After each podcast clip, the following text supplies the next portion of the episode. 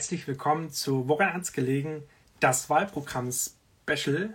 Heute gucken wir uns das Wahlprogramm der CDU und CSU Fraktion an.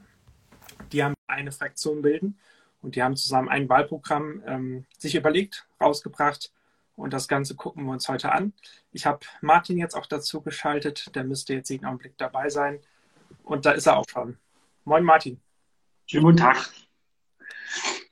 Ja, heute gucken wir uns ja das Programm der Union an. Ähm, hast du es dir schon angeguckt? Ich habe es überflogen. Es ist ja äh, quasi heute deine ehrenvolle Aufgabe, das Gespräch zu führen, sich damit näher zu beschäftigen. Deswegen äh, bin ich ganz in der Rolle des äh, Zuhörers und eventuell kritischen Fragenstellers, wenn mir was auffallen sollte. Ist auch ganz clever, weil ich äh, bin nämlich noch auf Arbeit.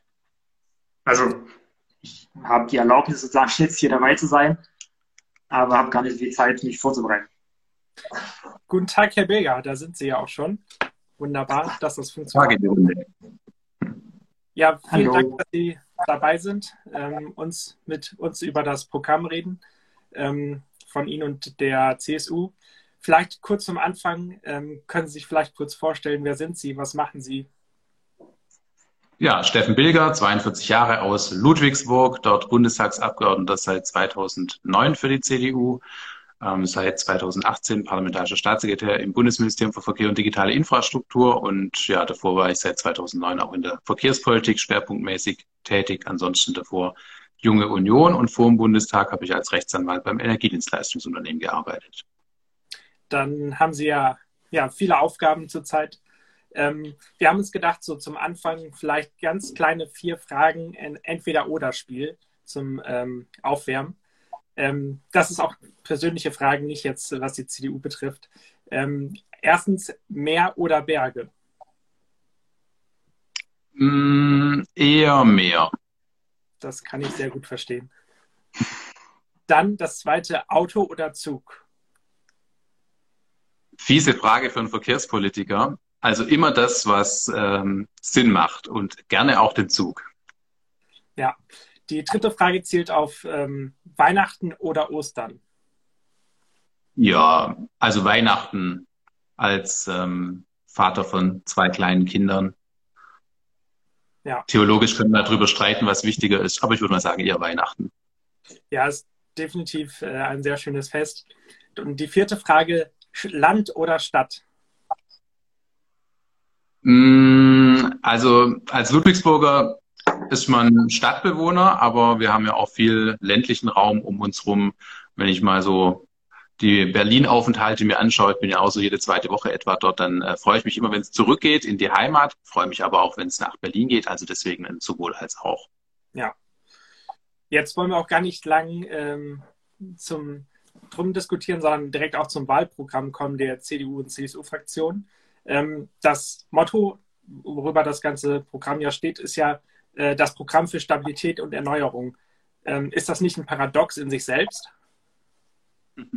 Ja, wir haben ja auch überlegt, ob es denn passend ist, als die Partei, die jetzt 16 Jahre lang die Bundeskanzlerin gestellt hat, ähm, zum Beispiel ein Modernisierungsjahrzehnt vorzusehen in dem Programm, zu propagieren. Aber wir haben schon erkannt in der Corona-Zeit, dass bei uns auch strukturell manches doch besser gemacht werden muss. Und deswegen haben wir uns bewusst dafür entschieden, dass wir sagen, jawohl, wir erkennen die Defizite. Stabilität braucht man aber natürlich auch in ganz viele. Und da sind wir dann schon bei ganz aktuellen Themen, denn was mit Rot-Rot-Grün droht, äh, wäre alles andere als Stabilität.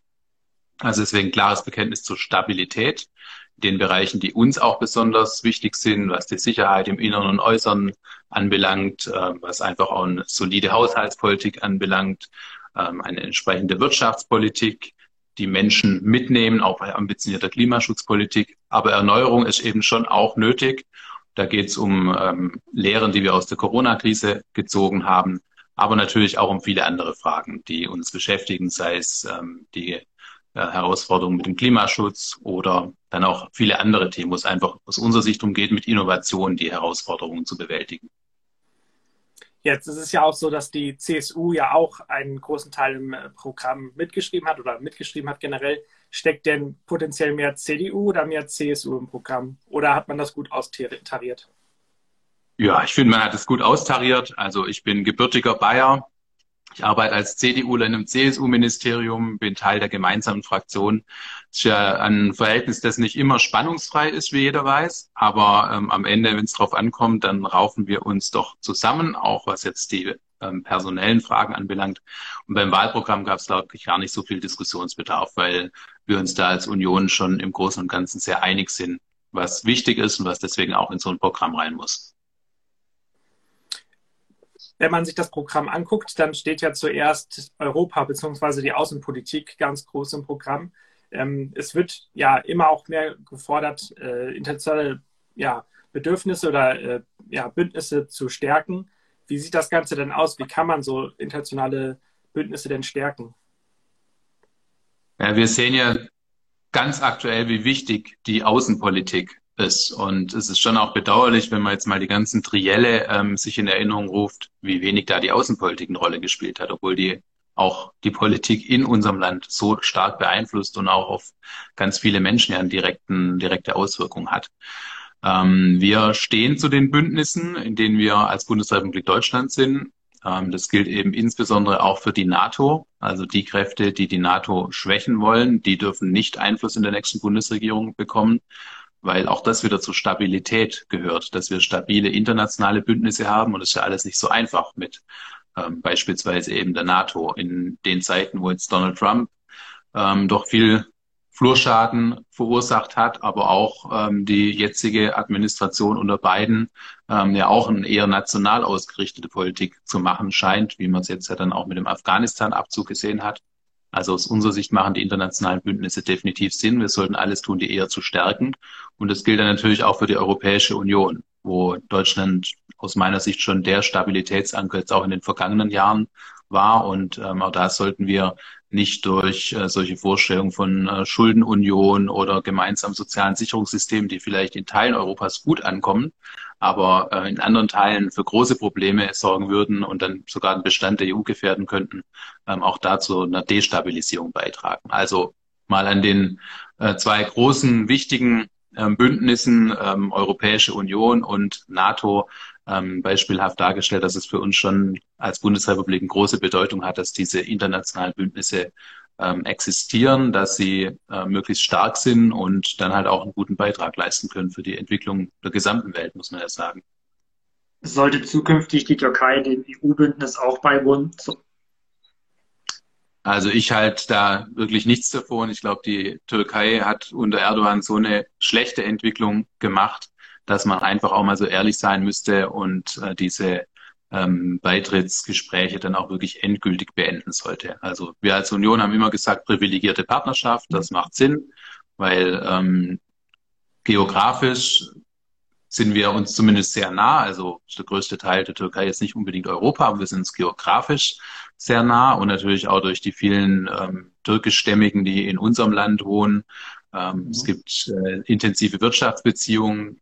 Türkei ist auch NATO-Mitglied, also spricht schon vieles dafür, dass es eine besondere Partnerschaft gibt, aber eben nicht die Mitgliedschaft in der Europäischen Union. Und ähm, da würde ich mir schon auch wünschen, dass man dann auch endlich mal zu dem Entschluss kommt, der, glaube ich, einfach nachvollziehbar ist. Und ich kenne eigentlich auch niemand, ähm, den ernst zu nehmen während der Politik, der noch dran glaubt, dass äh, irgendwann in den kommenden Jahrzehnten die Türkei EU-Mitglied werden könnte thematisch zum äh, Thema Außenpolitik gehört natürlich auch die Migrationsfrage ähm, und Asylproblematik.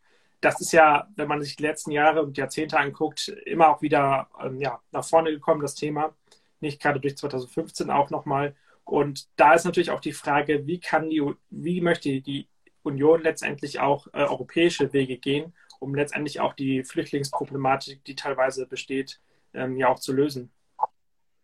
Ja, unser Kanzlerkandidat Armin Laschet sagt ja ganz oft, dass eigentlich die europäische Antwort die richtige ist. Und da hat er sicher auch recht. Allerdings, klar, große Herausforderung, wenn es um das Thema Migration geht, sich in Europa zu verständigen, weil ähm, es ja irgendwie immer so ist, wenn man gerade keine großen Probleme als ähm, Mitgliedsland der EU mit dem Thema Migration hat, dann ähm, ist man auch nicht so daran interessiert, dass eine europäische Lösung gefunden wird.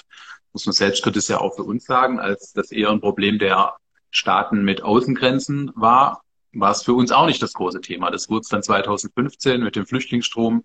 Das ist nach wie vor ja auch, wo wir immer noch einen sehr starken Zuzug Richtung Deutschland haben, auch aus den europäischen Ländern von äh, dortigen Asylbewerbern, die jetzt ähm, ihr Glück in Deutschland suchen wollen.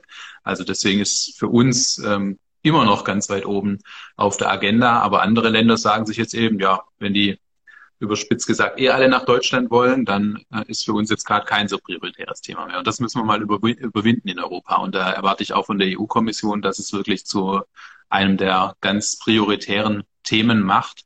Ähm, wenn wir eine europäische Lösung hinbekommen, glaube, dann wird es schon ähm, sehr gut sein, weil wir bisher ja einfach auch zu viel Anreize schaffen, immer noch den Weg der illegalen Migration nach Europa zu gehen. Wir müssen die europäischen Außengrenzen sichern, dafür Frontex stärken. Ähm, wir brauchen einen ähm, Verteilschlüssel in Europa. Und es sollte eben auch so sein, dass nicht jeder Asylbewerber sich aussuchen kann, in welchem Land er dann seinen Aufenthalt gestaltet. Denn nach europäischem Recht müsste eigentlich da, wo man zuerst europäischen Boden betreten hat, dann auch das Asylverfahren durchlaufen werden. Die Realität ist ja, dass äh, viele da weitergehen oder auch durchgewunken werden, ähm, bis hin dann zu solchen Problemen, wenn unsere Gerichte sagen, dass man manche Länder Europas die Asylbewerber gar nicht mehr zurückschicken darf. Ähm, das untergräbt auch eine europäische Lösung, weil das eigentlich für diese Länder nur die Aufforderung ist, ähm, die Verhältnisse für die Flüchtlinge so schlecht wie möglich zu machen. Also europäische Lösung müsste aus meiner Sicht so aussehen, dass wir sehr viel helfen dort, wo die Krisenherde sind, dass möglichst wenige überhaupt ähm, zur Flucht veranlasst sind. Ähm, dann auch das hat Armin Laschet bei der Afghanistan-Diskussion klar gesagt, 2015 darf sich nicht wiederholen. Aber das fängt halt damit an, dass wir uns um die Krisenherde kümmern, dann um die Flüchtlingswege, auch dass da Versorgung gewährleistet ist. Dann geht es um die Routen nach Europa und dann eben um die Sicherung der europäischen Außengrenzen. Dann um die Themen, die wir in Europa zu regeln haben, Verteilmechanismus und wirklich auch ein ähm, Verfahren, das dann nicht die Lasten auf wenigen Ländern ablädt. Ähm, und dann natürlich das, was wir noch in Deutschland zu tun haben. Also große Aufgabe, nicht leicht lösbar, aber ja, wir müssen dran arbeiten, weil sonst werden die Probleme immer wieder stärker auftauchen. Bevor wir jetzt zum nächsten äh, großen Block kommen, möchte ich eine kleine schnelle Frage stellen, die sich zum Thema Stadt oder Land äh, ja auch betrifft. Ähm, wie, was möchte die Union letztendlich tun, um ländliche Strukturen irgendwie zu verbessern? Glaube, ganz wichtig ist, dass ländliche Räume eine gute Anbindung haben, gute Infrastruktur haben. Das fängt an mit der digitalen Infrastruktur muss man heutzutage eigentlich nicht mehr drüber diskutieren, weil das haben spätestens während Corona alle erkannt, wie wichtig das ist, aber das auch attraktiv ist, im ländlichen Raum zu leben. Da muss sich die Politik, sei es die Kommunalpolitik, Landespolitik, Bundespolitik, eben auch darum kümmern, dass dann gute Versorgung sichergestellt ist ähm, für Menschen in allen ähm, Lebenslagen, in allen ähm, Altern, ähm, dass auch wirklich ältere Menschen gutes Leben auch noch in den ländlichen Räumen äh, führen kann, gute Versorgung hat, dass man eben auch seine Arbeit von zu Hause aus machen kann, wenn man vielleicht nicht dann im Büro in der Großstadt sein muss. Ich glaube, das ist ganz wichtig und da haben wir als CDU auch immer die, die große Aufgabe, weil das eigentlich schon, ähm, ja, ich würde mal sagen, für uns ein Markenkern ist, dass wir Stadt und Land entwickeln wollen und dass wir auch immer darauf achten, dass dann Ausgewogenheit herrscht, dass wir wirklich diese gleichwertigen Lebensverhältnisse überall erreichen sind wir auch schnell bei Themen der Verkehrspolitik, also nicht nur digitale Infrastruktur, sondern eben auch, dass eine gute Anbindung sichergestellt sein muss mit öffentlichen Verkehrsmitteln oder dann zukünftig mit autonom fahrenden Shuttles. Dauert noch ein paar Jahre, aber das ist sicher auch eine Lösung, wo man dann einfach auch nochmal die ländlichen Räume viel besser anbinden kann. Ja, der nächste große Block ja, befasst sich mit dem Klimaschutz, das ja auch ein sehr großes Thema momentan ist oder auch einfach generell da ist. Ähm, die Union möchte bis 2045 klimaneutral sein oder Deutschland klimaneutral machen, besser gesagt. Ähm, die Wissenschaft sieht immer mal wieder neue Dringlichkeiten, das nach, äh, nach vorne zu verschieben. Ähm, warum passt die Union sich da nicht an, vielleicht auch noch mehr zu, zu tun, beziehungsweise die Ziele noch konsequenter zu stecken? Für uns geht es immer um ambitionierten Klimaschutz, aber eben auch mit realistischen ähm, Zielen und den entsprechenden Umsetzungsschritten. Und ähm, was würden wir davon haben, wenn wir jetzt zum Beispiel 2030 schon die Klimaneutralität erreichen würden, aber auf dem Weg dahin so viel ähm, Arbeitsplätze, Wertschöpfung verlieren würden, dass auch die Akzeptanz für den Klimaschutz in Deutschland nachlässt und dann eben andere Länder in der Welt den Eindruck gewinnen würden, wenn es ein Land wie Deutschland nicht schafft, so ambitionierten Klimaschutz umzusetzen, dann ist es auch kein Beispiel, dem sich zu folgen lohnt. Also das eine ist, was wir wirklich in Deutschland tun wollen und müssen für den Klimaschutz. Aber das andere ist eben, wie wirkt das, was wir tun, in anderen Ländern in der Welt. Und ich glaube, da schauen schon sehr viele drauf, wie wir das hinbekommen mit Atomausstieg, Kohleausstieg und dann noch ambitionierten Klimaschutz als Industrienation. Wenn uns das gelingt, so wie wir uns das vorstellen, mit Klimaneutralität bis 2045, was immerhin fünf Jahre vor der Europäischen Union insgesamt ist, dann ähm, werden viele andere dem Weg folgen. Und da unterscheiden wir uns dann auch von den Grünen oder von anderen politischen Mitbewerbern, weil wir einfach einen klaren Plan haben, wie wir das erreichen wollen. Wir haben 2020 die Klimaziele erreicht. Müssen wir auch immer mal wieder betonen, weil das viele, glaube ich, gar nicht mitbekommen haben. Und ich bin auch überzeugt, dass auch die ambitionierteren, verschärften Klimaziele absolut erreichbar sind. Ähm, mit dem ganzen Maßnahmenbündel, das wir vorgesehen haben und vor allem halt mit dem Ansatz Innovation, Anreize setzen, gesetzliche Rahmenbedingungen natürlich auch, sowas wie CO2-Bepreisung, aber wirklich auch die Innovation in den Mittelpunkt stellen, dass wir gute Ideen entwickeln, die wir dann im besten Fall auch in die ganze Welt exportieren können und davon dann auch einen Vorteil haben. Da würde ich auch noch einmal kurz nachhaken. Ähm, letztendlich möchte ja auch oder möchten viele Parteien den Emissionshandel verstärken und ausbauen, ähm, auch die Union. Aber geht das nicht letztendlich zu Lasten der Geringverdiener? Ich glaube, wenn man es klug macht, dann ist es auch für die Geringverdiener eine gute Lösung. Also ähm, wenn wir jetzt uns anschauen, wie die CO2-Bepreisung sich auswirkt, dann sehen wir es natürlich an der Tankstelle, wenn man ähm, jetzt mal abgesehen von dem allgemeinen Weltmarkt und der Entwicklung, die sich da auch bemerkbar macht, aber schaut, was da durch die CO2-Bepreisung zusätzlich an Kosten entsteht, dann belastet es natürlich alle Autofahrer. Ähm, aber wir haben immer Wert gelegt darauf, dass es zeitgleich dann aber auch ähm, ein Gegensteuern gibt, durch beispielsweise Förderung der Elektromobilität, dass es nicht nur für reiche Leute möglich ist, sich ein Elektroauto zuzulegen, da entwickelt sich auch der Gebrauchtwagenmarkt. Und wenn wir dann alternative, ähm, attraktive Alternativen haben, dann ähm, denke ich, ist es auch unter dem sozialen Gesichtspunkt absolut zu verantworten. Aber das muss man schon immer im Blick haben. Also was ist mit dem Mieter in einer schlecht isolierten Wohnung, der ein altes Fahrzeug fährt, sich kein neues kaufen kann? den müssen wir als Politiker immer auch im Kopf haben, wenn wir über ambitionierten Klimaschutz und die ganzen Maßnahmen reden. Ich denke, das haben wir als CDU auch wirklich im Blick, im Gegensatz zu anderen Parteien. Ähm, und äh, da werde ich mich auch immer dafür einsetzen, dass man wirklich diese Menschen nicht vergisst.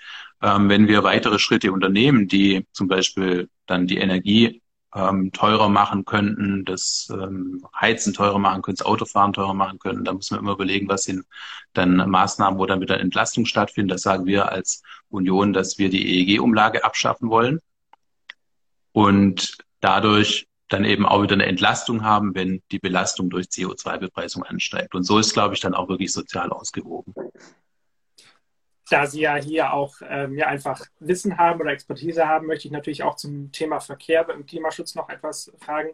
Ähm, ja, unter anderem soll ja der Schienenverkehr ausgebaut werden, was denke ich auch einfach ein Ziel ist, was nötig ist.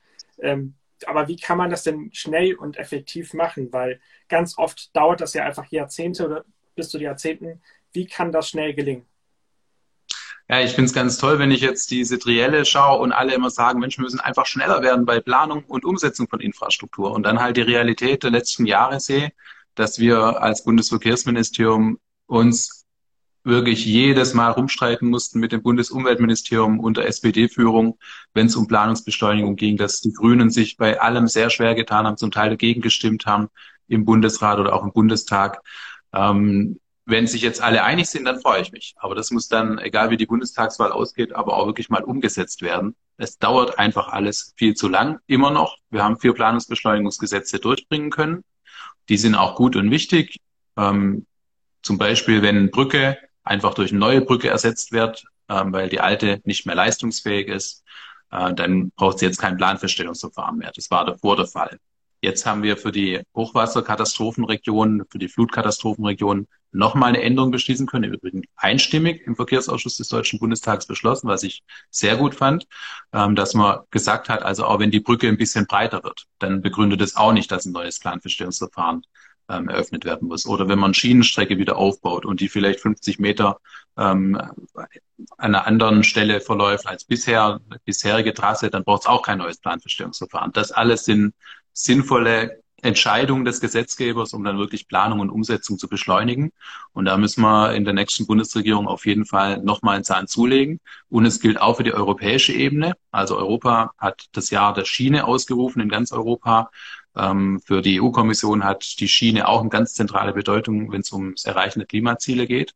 Aber dann muss halt auch die EU-Ebene uns helfen, dass wir da schneller vorankommen und EU hat ganz viel Einfluss auf die ganzen Naturschutzdinge, die immer wieder bei Infrastrukturthemen dann dagegen stehen. Oder auch solche Themen wie Verbandsklagerecht. Das müssen wir halt auch anpacken. Also schönstes Beispiel finde ich ist immer, wenn die Tesla-Fabrik in Brandenburg durch einen, ich glaube, niederbayerischen Naturschutzverband beklagt werden kann. Das stimmt auch mit dem Verbandsklagerecht irgendwas nicht. Also eigentlich wissen wir, was zu tun ist auf Bundesebene, auf europäischer Ebene und das sollten wir dringend anpacken, sonst wird es weiter so sein, dass wir über Schienenprojekte vielleicht nicht mehr 30 Jahre diskutieren, wie es bisher der Fall war, aber wenn es noch 15 Jahre sind, dann ist es halt auch einfach zu viel, weil wir wollen zum Beispiel bis 2030 die Fahrgastzahlen auf der Schiene verdoppeln, trotz Corona-Knick. Mal schauen, ob wir das noch hinkriegen. Aber ähm, wenn wir Klimaziele im Verkehr erreichen wollen, dann brauchen wir definitiv die Stärkung der Schiene für den Personenverkehr und auch für den Güterverkehr. Bevor wir zu einem nächsten Block kommen, eine kurze Frage oder eine schnelle Frage. Ähm, möchte die Union äh, lieber wählen ab 16 erlauben oder weiterhin ab 18?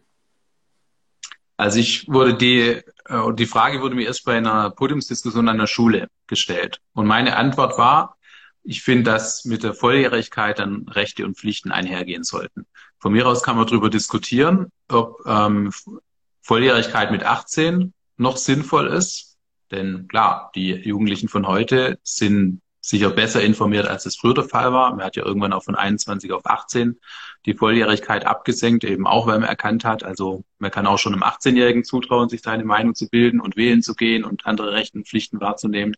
Aber ähm, jetzt einfach zu sagen, wir senken das Wahlalter auf 16, wir können genauso sagen auf 15, 14 oder 12 oder Kinderwahlrecht ähm, wird ja auch immer mal wieder diskutiert.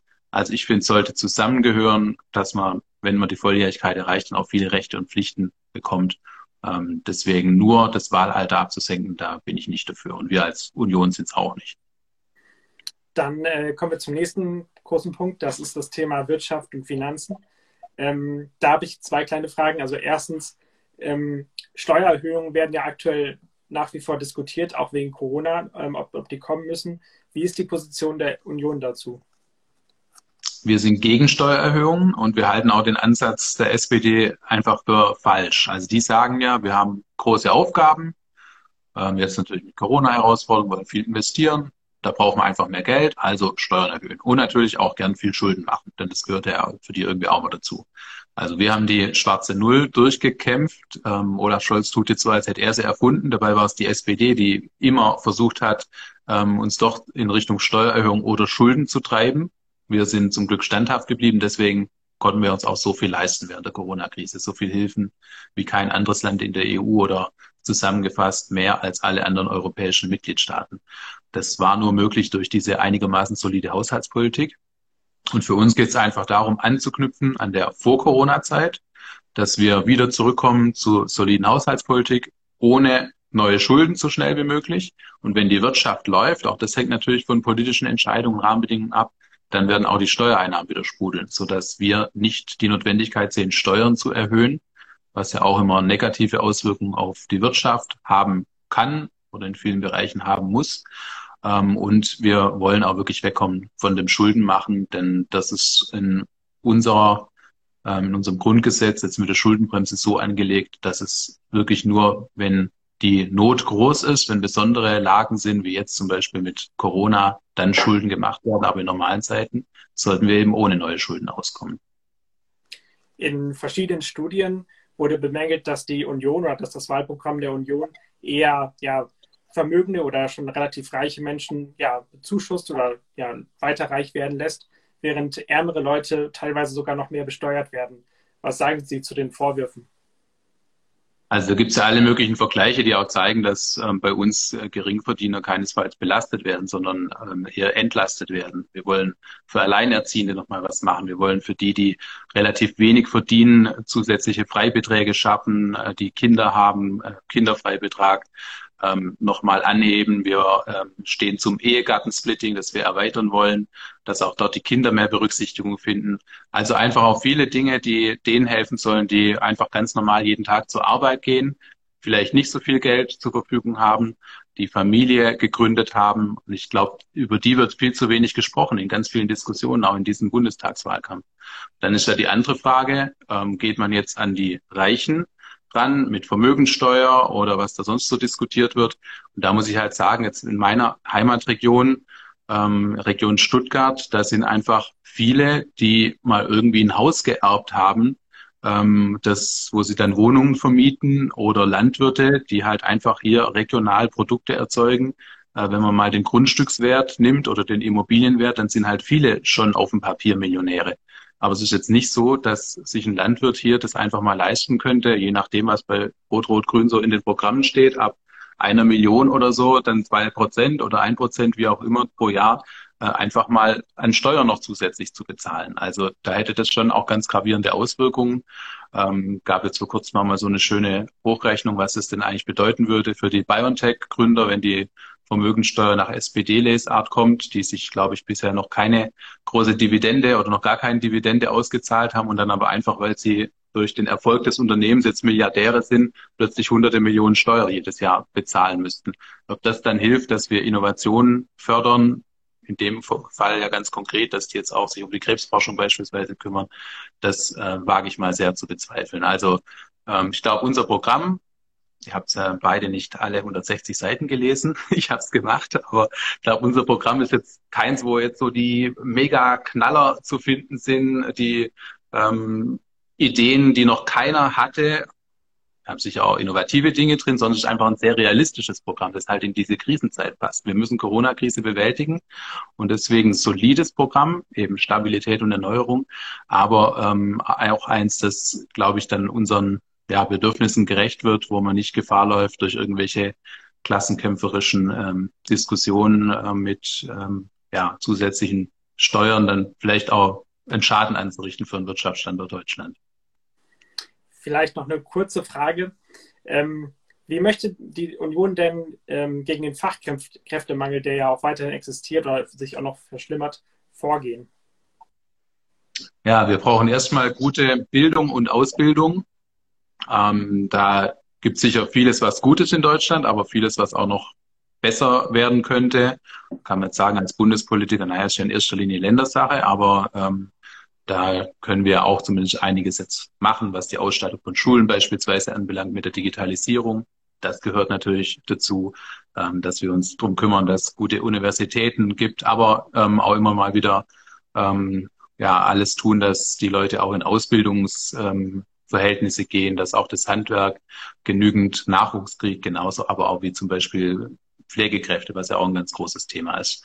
Ähm, also wichtig, alle Potenziale in Deutschland nutzen, dass wir keinen zurücklassen, auch wirklich jedem möglichst eine Chance geben. Ich war vorhin noch in meinem Wahlkreis in einem Betrieb, wo mir der Chef gesagt hat, er hat jedes Jahr einen auszubilden, wo er ganz bewusst jemand sucht aus einer aus schwierigen sozialen Verhältnissen, weil er einfach mit seinem Team mit solchen Leuten umgehen kann und denen eine Chance geben will. Also sowas finde ich absolut vorbildlich. Und das, ähm, was er mir von seinen Erfahrungen berichtet hat, nicht alles toll, aber zeigt auch, dass man wirklich auch bei ähm, jungen Leuten, die vielleicht ein paar Schwierigkeiten haben, im familiären Umfeld, psychisch, wie auch immer, dass man auch bei denen Potenziale einfach wecken kann und auch, auch denen dann eine tolle Zukunft eröffnen kann. Also das ist ganz wichtig. Dann natürlich auch Fachkräftezuwanderung. Da haben wir ähm, schon ja ein gutes Gesetz, denke ich, beschließen können. Es ist nicht mehr so schwierig wie in früheren Zeiten, eine Fachkraft, die auch vielleicht nicht so viel verdient, wie das früher der Fall sein musste, nach Deutschland zu holen. Ähm, das ist natürlich aber auch ein Wettbewerb, in dem wir da stehen, wo es jetzt nicht automatisch so ist, dass da alle Fachkräfte dann nach Deutschland wollen, zumal es ja auch mittlerweile zum Beispiel in Ländern Osteuropas auch gute, ähm, attraktive Jobs gibt. Und ähm, deswegen ist schon ein Wettbewerb, mit dem wir da stehen. Aber da wollen wir natürlich auch so viel wie möglich da, wo wir den Bedarf haben, dann ja zu uns holen und ähm, auch damit attraktiven Rahmenbedingungen für uns gewinnen. Ja, wir sind schon fast am Ende der Zeit, deswegen noch zwei kleine Fragen äh, zur Bundestagswahl selber. Äh, die erste Frage, die ich mir so ein bisschen gestellt habe, ist, möchte die CDU, CSU lieber eine starke Oppositionspartei sein oder dann doch lieber unter Jamaika regieren? Also wenn ich äh, da die Wahl hätte, immer natürlich lieber regieren ähm, unter einem CDU-Bundeskanzler. Ich glaube, es wird so oder so eine schwierige Konstellation nach der Wahl. Also es wird ähm, noch spannend. Wir legen jetzt in der Umfrage, die heute rauskam, erfreulicherweise nochmal zu, während die SPD ein bisschen nachlässt. Also ähm, ja, werden nochmal Vollgas geben die letzten Tage und alles dafür tun, auf Platz eins zu liegen. Ähm, klar, es sind ähm, jetzt andere Umstände, als wir uns das als CDU gewünscht hätten. Es ist äh, nicht so, dass ich mir vor ein paar Wochen aus hätte ausmalen können, dass wir dann froh sind, wenn wir es irgendwie auf Platz eins schaffen. Aber ähm, es sind schwierige Zeiten, deswegen müssen wir uns da der Verantwortung stellen. Und ich glaube, wenn wir die Möglichkeit haben, dann sollten wir auch die Regierung anführen und dann auch das Beste draus machen. Es wird so oder so nicht einfach, egal wie die Wahl ausgeht, mit ähm, der Koalitionsbildung und dann auch mit der Regierungsarbeit. Aber ähm, ich glaube, es ist einfach, wenn man verantwortungsvoll Politik machen will, dann schon immer die bessere Alternative, dann auch wirklich in der Regierung konkret Verantwortung übernehmen zu können. Und dann noch mal eine abschließende Frage. Äh, warum sollte man denn Union wählen? Weil wir die besten Konzepte haben für die Zukunft. Wir reden zurzeit viel über die Vergangenheit. Ich glaube, da haben wir auch vieles, was wirklich positiv durch die CDU gelaufen ist. Sicher nicht alles richtig immer gewesen, wenn ich an Corona ähm, denke, aber vor allem geht es um die Zukunft. Und da haben wir wirklich die richtigen Konzepte, also wie dieses ähm, Motto des Programms ja auch lautet, Stabilität und Erneuerung. Ähm, wir sorgen für eine gute Wirtschaftspolitik, wo wir mit Innovation, mit Technologie die Herausforderung auch des Klimawandels meistern werden. Wir stehen für Sicherheit im Äußeren und im Inneren. Und wir stehen eben dann auch für Stabilität. Also wenn man uns die Regierungsverantwortung anvertraut, dann kann man sich, glaube ich, darauf verlassen, dass auch die nächsten Jahre ähm, gute Regierungsarbeit sichergestellt ist. Und das alles spricht doch dann dafür, die CDU zu wählen. Ja, vielen Dank für das Gespräch. Es hat äh, uns Freude gemacht und ich denke, einige konnten hier oder ich auch äh, noch einiges wieder lernen bzw. wissen über Ihr Programm. Äh, Ihnen persönlich natürlich wünschen wir eher beruflich, ähm, politisch, aber auch privat natürlich viel Erfolg weiterhin und vielen, vielen Dank. Sehr gerne. Tschüss. Ciao.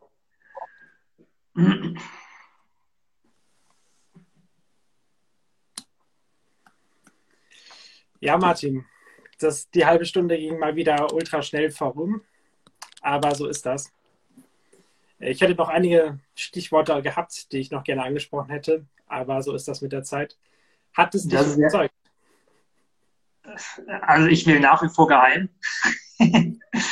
äh, ja, also mehr Fragen kann man natürlich immer stellen. Das Problem haben wir, glaube ich, jetzt schon immer gehabt, ob nun politische Gäste da waren oder nicht ähm, bevor ich wieder weiterarbeite. Ähm, was mir aufgefallen ist, ähm, ist, dass er mehr als unsere anderen Gäste ähm, auch über die politischen Gegner gesprochen hat, auch wenn immer nur ganz kurz am Rande, aber immer den Vergleich gezogen, das haben die Grünen blockiert.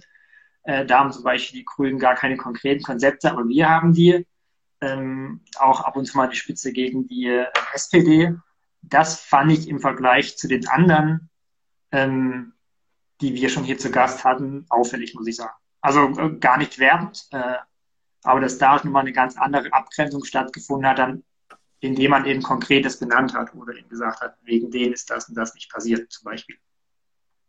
Ja, ich könnte mir vorstellen, hätten wir das Gespräch vor zehn Wochen vielleicht geführt, dann wäre es vielleicht auch nochmal ganz anders gewesen, weil die Union mhm. da nicht unter Druck stand, sich behaupten zu müssen, sondern ja einfach noch oben stand. Äh, das wäre vielleicht auch spannend gewesen, aber jetzt wenige Tage vor der Wahl ist natürlich auch sehr interessant, da mal nochmal über das Programm zu reden. Absolut, ja. Deswegen äh, bleibt es nach wie vor spannend, würde ich behaupten. Äh, und das hat er auch gesagt und, äh, und auch ehrlich zugegeben, dass ihn das selbst so ein bisschen überrascht hat, glaube ich. Mhm. Dass er das vor ein paar Wochen nicht gedacht hätte, dass es tatsächlich so knapp ist und dass einfach ein Wahlsieg im Sinne von, wir haben einfach am meisten Stimmen bekommen, dass das schon offensichtlich für ihn jedenfalls, ich glaube, das ist auch für andere CDU-Mitglieder der Fall, dass schon was Zufriedenstellendes ist. ähm, ja. Ja, definitiv. Ich wollte an der Stelle auch nochmal erwähnen, an alle, die jetzt zuhören oder zugucken oder später hören werden, dass das natürlich, was wir hier machen, immer nur ein ganz kleiner Teil ist von dem, was wir vorstellen können, mangels der Zeit und äh, ja, auch einfach der, dem, was wir zu tun haben sonst so. Aber es ist halt einfach äh, nur ein Ausschnitt von dem, was wir euch geben können oder euch zeigen können. Am besten ist natürlich, ihr lest die Programme selber mal durch oder guckt euch zumindest die Stichworte an, googelt danach und ähm, falls ihr Interesse habt an der Union, Union äh, könnt ihr natürlich auch da auf den Internetseiten weitere ja, Infos finden. Ähm, genau. Ich glaube, Martin, du musst weiter arbeiten, wenn ich das eben dein, deiner Stimme oder dein, deinen Worten vernommen habe. Ja, heute ist äh, viel zu tun. Also jetzt irgendwie in letzter Zeit häufiger. Ähm, aber ich habe noch ein paar Dinge zu machen, bevor ich heute Feierabend machen kann, weil morgen stehen äh, Israel-Netz-Klausuren an. Da haben wir so eine ja, Ausrichtung, also wie wir uns da ausrichten wollen und eigentlich welche Probleme, Herausforderungen auf uns in der Redaktion auch zukommen und welche zu bewältigen sind. Und deswegen ist jetzt im Vorfeld immer noch einiges zu tun. Ähm, aber Johannes, es hat mich trotzdem natürlich gefreut, ähm, mir die halbe Stunde oder 40 Minuten Pause zu gönnen, bevor es jetzt für mich weitergeht. Ja, genau. Also vielen Dank an alle, die zugeguckt haben, aber auch dir, Martin. Ähm, dann dir noch einen guten Arbeitstag und an allen, die zugesehen haben, noch einen schönen Tag. Wir sehen uns dann Freitag wieder. Bis dahin. Bis dann. Tschüss. Ciao, ciao.